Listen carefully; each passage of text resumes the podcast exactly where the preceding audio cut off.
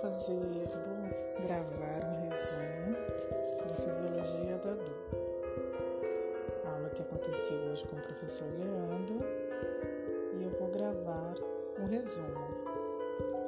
Então, fisiologia da dor é entender como a dor ela é captada e percebida e como o corpo cria mecanismo de analgesia à. Dor é um tipo de sensibilidade mais primitiva e importante para, para nos mantermos vivos, pois avisa que algo ruim, diferente está acontecendo.